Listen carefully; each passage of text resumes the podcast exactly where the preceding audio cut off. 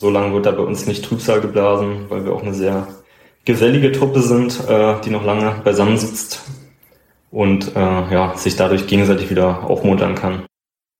Ja, ich bin halt eher wahrscheinlich der ruhigere in der Mannschaft, der ruhige, vernünftige. Ja, bin immer sehr unauffällig, vielleicht auch vom Spieltypen.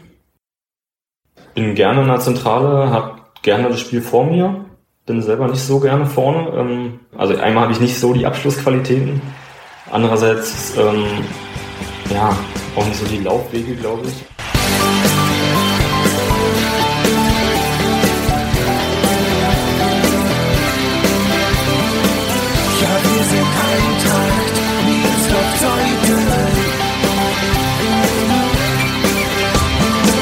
Und damit herzlich willkommen zu Die Eintracht im Ohr, dem Podcast des SC Eintracht Meersdorf-Zeuthen. Er ist 26 Jahre alt und doch schon sowas wie ein Eintracht-Urgestein. Dennis Wolpert ist seit 20 Jahren im Verein, hat nie woanders gespielt und, jetzt kommt das Beste, wird das auch niemals tun. Das sagt er selbst in dieser Episode, in der es natürlich auch um den weniger gelungenen Saisonstart der Brandenburg-Liga-Männer geht. Fünf Niederlagen in fünf Spielen waren es zum Zeitpunkt dieser Aufnahme. Mittlerweile sind es sechs. So viel vorab. Dennis macht den Fans Hoffnung auf bessere Zeiten. Er spricht außerdem über seine Anfänge bei der Eintracht, sein erstes Spiel bei den Männern und die Besonderheiten seiner Position im defensiven Mittelfeld. Mein Name ist Gregor Rummeler und ich wünsche euch jetzt viel Spaß beim Zuhören.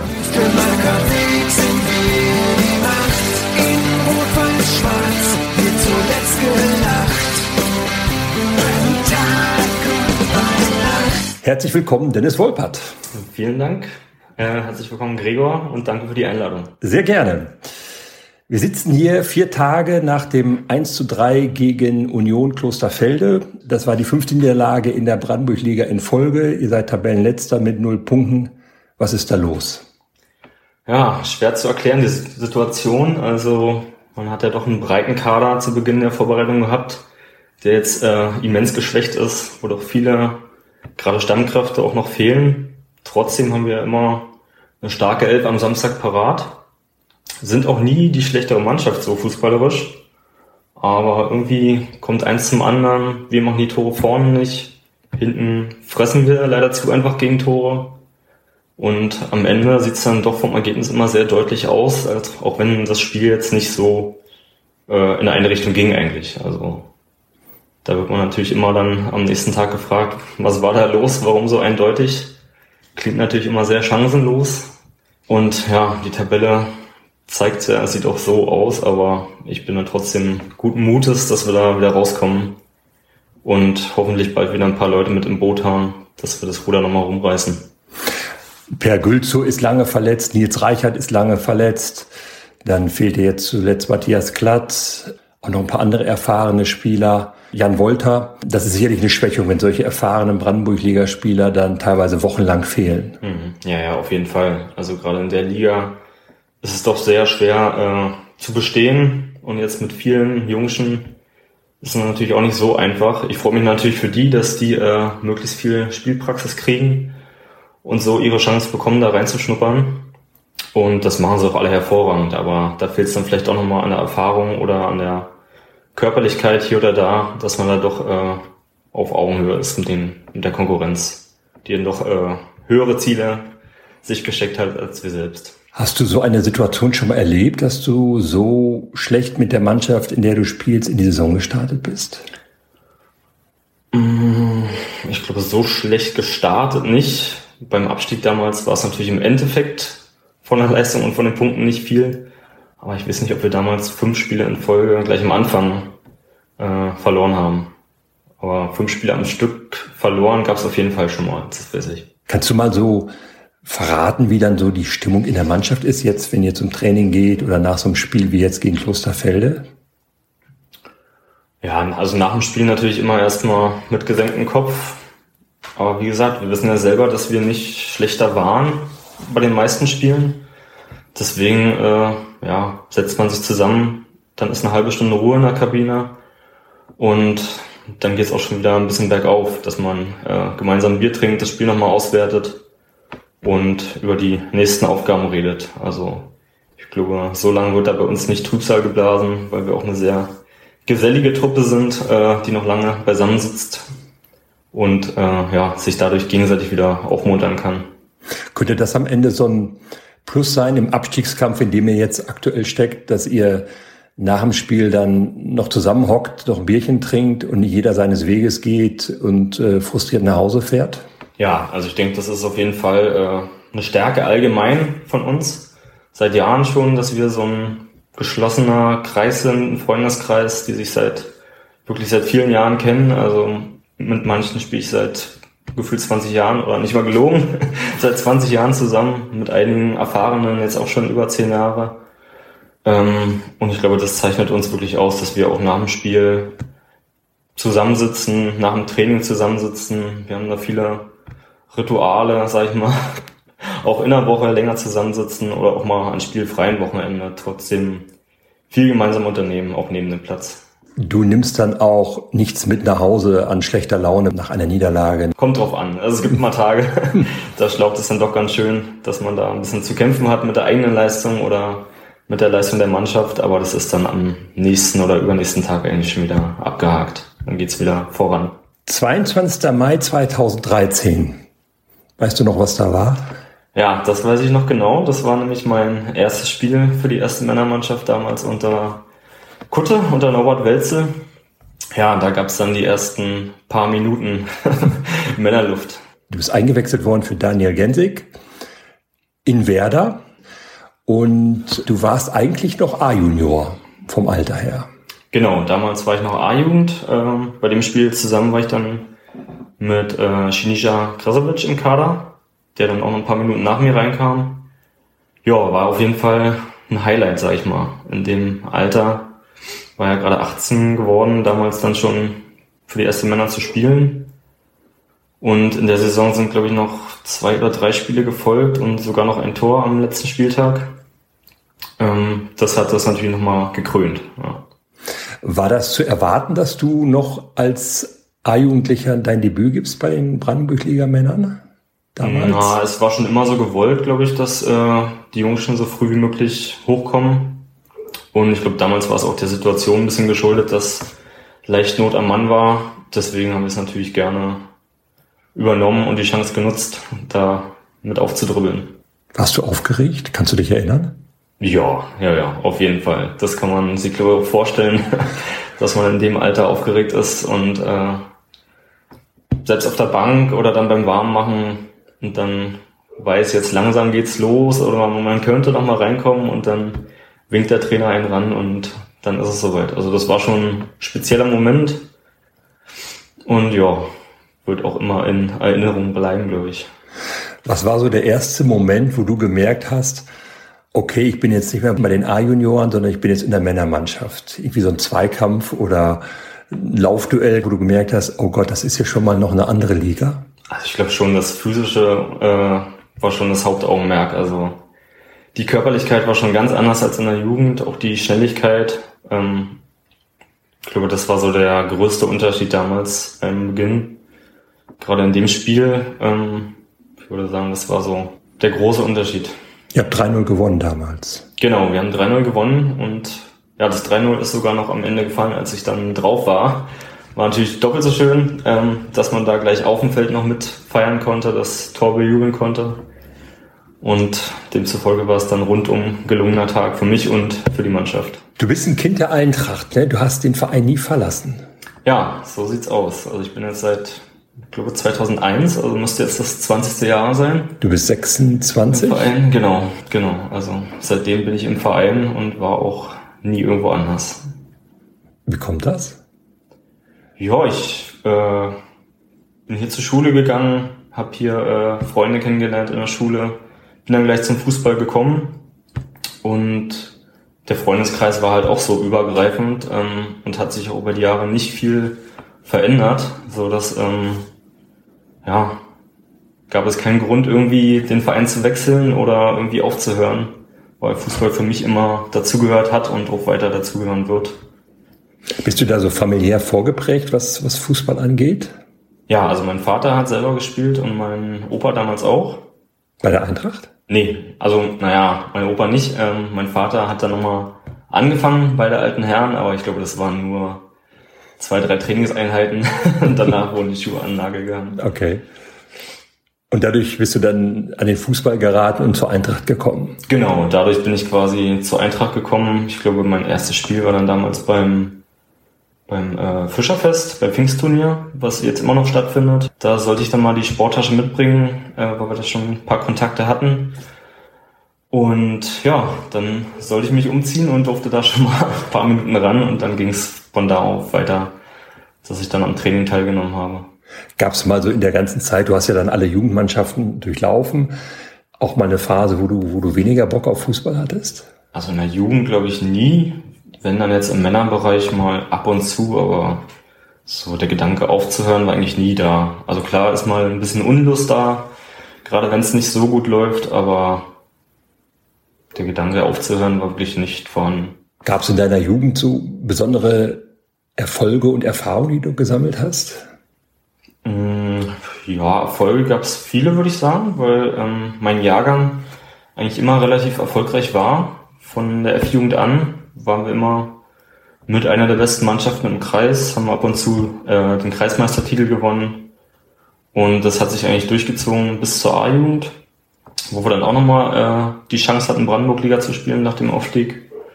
Und zwischendurch gab es für mich persönlich jetzt auch noch ein paar äh, Sachen, die mich weitergebracht haben zum Beispiel die Kreisauswahl damals, Kreisauswahl Dameland, wo ich ein paar Jahre dabei war. Und dann sogar mal in die Brandenburg-Liga, äh Quatsch, in die Brandenburg-Auswahl berufen wurde. Aber da hat's dann nicht für mehr gereicht. Also da habe ich schon die fußballerischen Unterschiede gemerkt.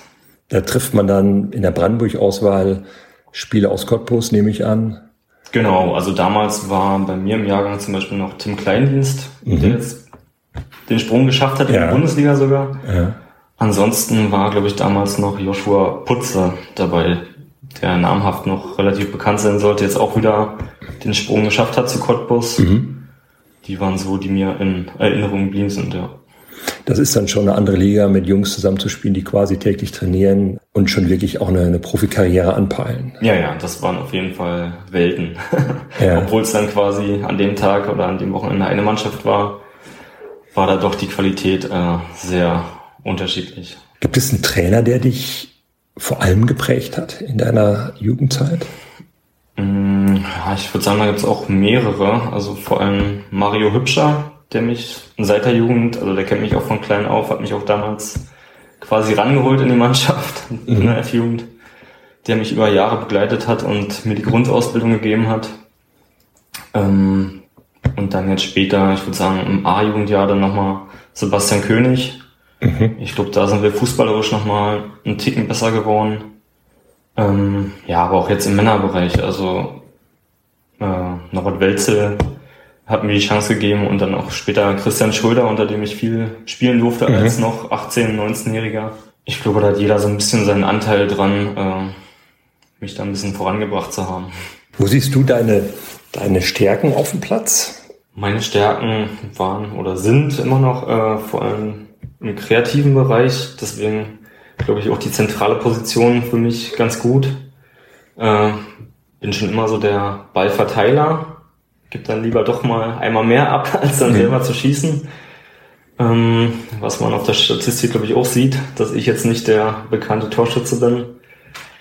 Ähm, ja, also das war von Anfang an meine Position und da hat sich bis jetzt auch nicht viel geändert, außer mal ein, zwei Versuche, mich auf einer anderen Position spielen zu lassen, aber das war dann auch mehr gedrungenermaßen, weil Not am Mann war. Wenn man auf der Eintracht-Internetseite da in der Suchfunktion deinen Namen eingibt, dann findet man unter anderem einen Kommentar, ich glaube, er ist von Andreas Wawziniak aus dem Jahre 2017, der war überschrieben mit ein Laudatio an die nie genannten.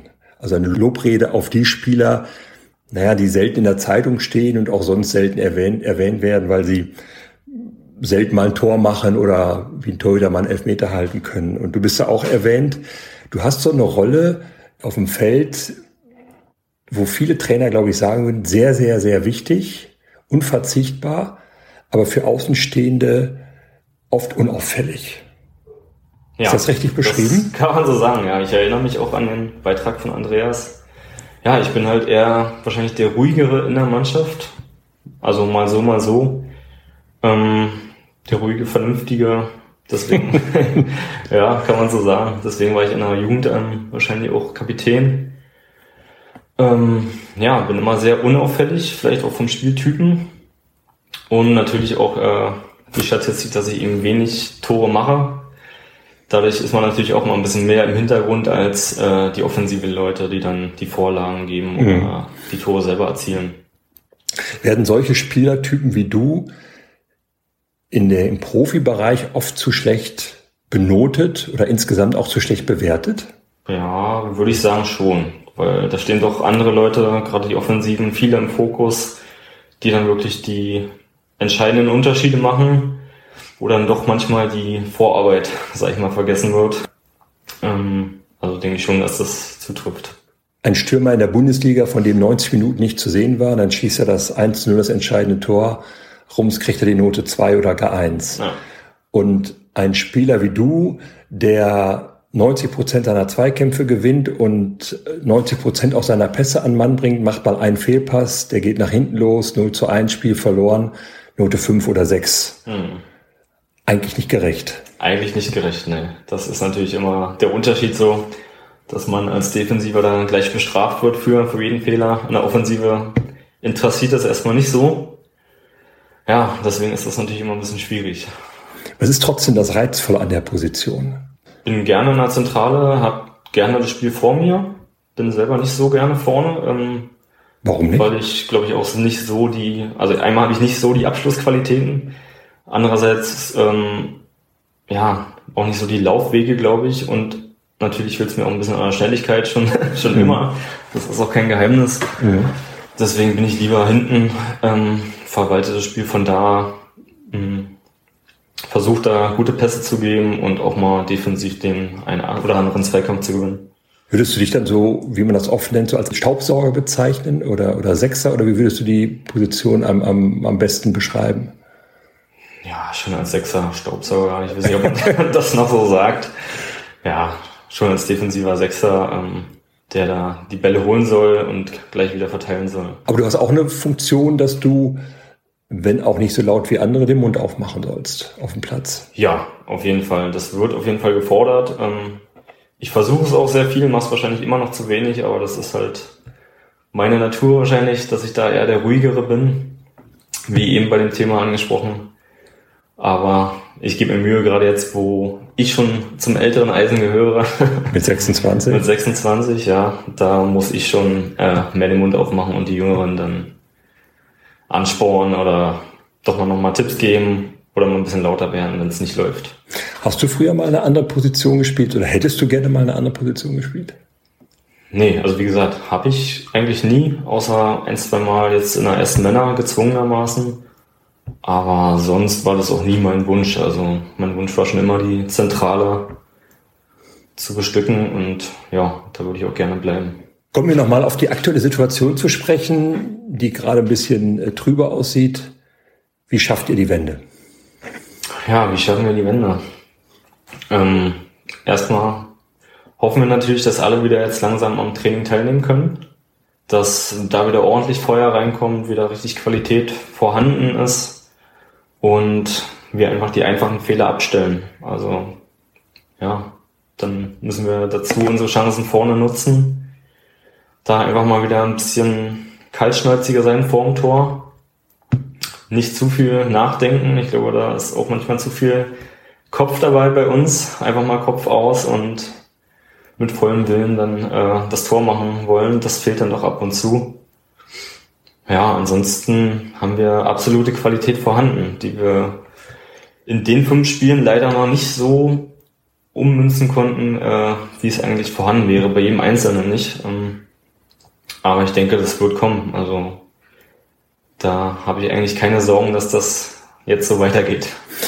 Die Wende müsste dann allerdings schon relativ bald kommen, sehe ich das richtig? Punkte sind noch genug zu holen. Also trotzdem sollten wir jetzt schon damit starten. Auch für den Kopf wäre das auf jeden Fall eine wichtige Sache, da wieder Selbstvertrauen zu tanken, endlich mal einen Sieg zu holen, einen Sieg zu feiern Und ich glaube, dann kommt der Rest auch von alleine. Das, vielleicht kann man dann mal eine Serie starten. Ich denke, das sollte uns noch gelingen. Ja. Endlich mal wieder so ein, so ein Foto aus der Kabine, ihr jubelnd mit einer Kiste Bier in der Mitte. Das wäre mal wieder was. Ne? Das wäre mal was, ja. Da gibt's äh, nicht viele Sachen, die schöner sind am Wochenende. Ja. Ja, also das gehört schon dazu. Äh, das Namensspiel feiern, das wäre natürlich mal wieder eine schöne Sache. Und mit drei Punkten ist das natürlich immer ein bisschen angenehmer als bei einem Punkt. Ist das so ein Ritual, wenn ihr gewinnt oder zumindest einen Punkt holt, dass dann so die Kiste Bier in die Mitte kommt und dann äh, mal auch Fotos macht? Ist, gehört das dazu? Ja, das gehört auf jeden Fall dazu. Also wie schon angesprochen, wir leben ja vom Freundschaftsgefüge, vom Teamgefüge und da ist das normal, dass man am Donnerstag zusammensitzt, mindestens eine Stunde nach dem Training im Frühjahr oder jetzt die letzten Jahre vor Corona war es eigentlich normal, dass wir dann als Mannschaft sogar noch zum Italiener, zum Gianni fahren mit ja, unterschiedliche Anzahl an Leuten. Aber Pipperosa dann. Pipperosa, genau. Ja. Da waren wir schon immer mit um die zehn Leuten vertreten, haben da noch ewig gesessen, uns quasi eingestimmt aufs Wochenende. Und nach dem Spiel am Wochenende sah es nicht anders aus. Also dann sitzt man auch, äh, je nach Spielverlauf, aber meistens sitzt man da doch äh, nochmal ein paar Stunden zusammen, trinkt das eine oder andere Bier und quatscht nochmal über Gott und die Welt. Und nicht nur über Fußball. Nicht nur über Fußball, aber steht natürlich immer im Vordergrund. Wenn ich das so höre, kann ich mir schwer vorstellen, dass du mal für einen anderen Verein spielst. Ja, also ich denke auch nicht, dass das nochmal passieren wird. Ja. Dann hätte ich das wahrscheinlich schon in der Vergangenheit getan, ähm, wenn es mal die Chance gegeben hätte, so zu wechseln oder wenn die Lust da gewesen wäre. Aber im Endeffekt war doch immer Miersdorf mein Verein und da wird sich auch nichts dran ändern.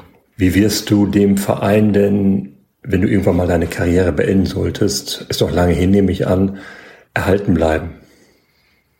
Ja, also erhalten bleiben, bleiben werde ich bestimmt noch eine ganze Weile.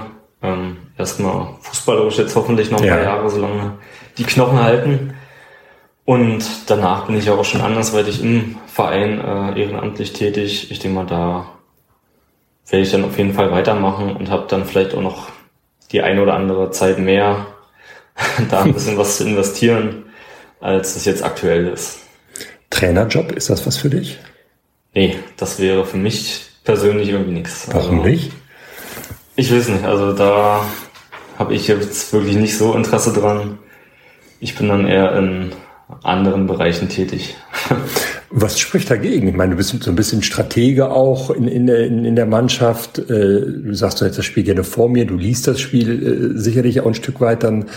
Das sind doch eigentlich gute Voraussetzungen für einen Trainerjob. Oder sind das so andere Dinge, die dich, die dir den, für den Trainerjob für dich nicht so interessant machen?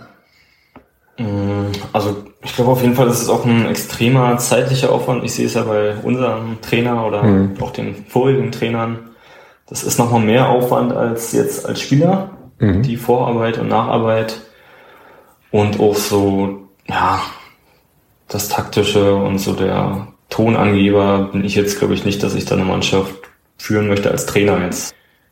Deswegen bin ich da lieber andersweitig tätig. Es gibt ja auch sicherlich, oder ganz sicher für dich sehr viele andere Aufgaben bei der Eintracht. Du bist ja jetzt schon engagiert und das wird dann sicherlich so bleiben. Genau, das denke ich mal auch. Zu diesem Podcast gehört ein kleines Spielchen. Ich würde dir gerne 20 Begriffe nennen, Begriffspaare und dich bitten, dich möglichst schnell und spontan für einen der beiden Begriffe zu entscheiden. Der erste ist auch relativ einfach für einen Fußballer, Linksfuß oder Rechtsfuß. Rechtsfuß. Hund oder Katze? Beides. Pizza oder Pasta? Auch beides. Ketchup oder Mayo? Mayo. Berge oder Strand? Strand. Sommer oder Winter? Eher Sommer. Früh aufstehen oder lange schlafen? Dann doch eher früh aufstehen. Geld ausgeben oder sparen? Geld ausgeben macht schon mehr Spaß. Geld oder Ruhm? Ruhm. Auto oder Fahrrad? Auto. Wein oder Bier? Bier. Aufzug oder Treppe? Treppe. Fisch oder Fleisch? Fleisch. Krimi oder Komödie? Eher Krimi. Theater oder Kino? Kino. Dusche oder Badewanne? Dusche. Jeans oder Jogginghose? Kommt auf den Anlass drauf an. Eher Jogginghose sonst. Okay. Cola oder Pepsi? Cola. Stadt oder Land? Land. Unter Wasser atmen oder fliegen können? Unter Wasser atmen.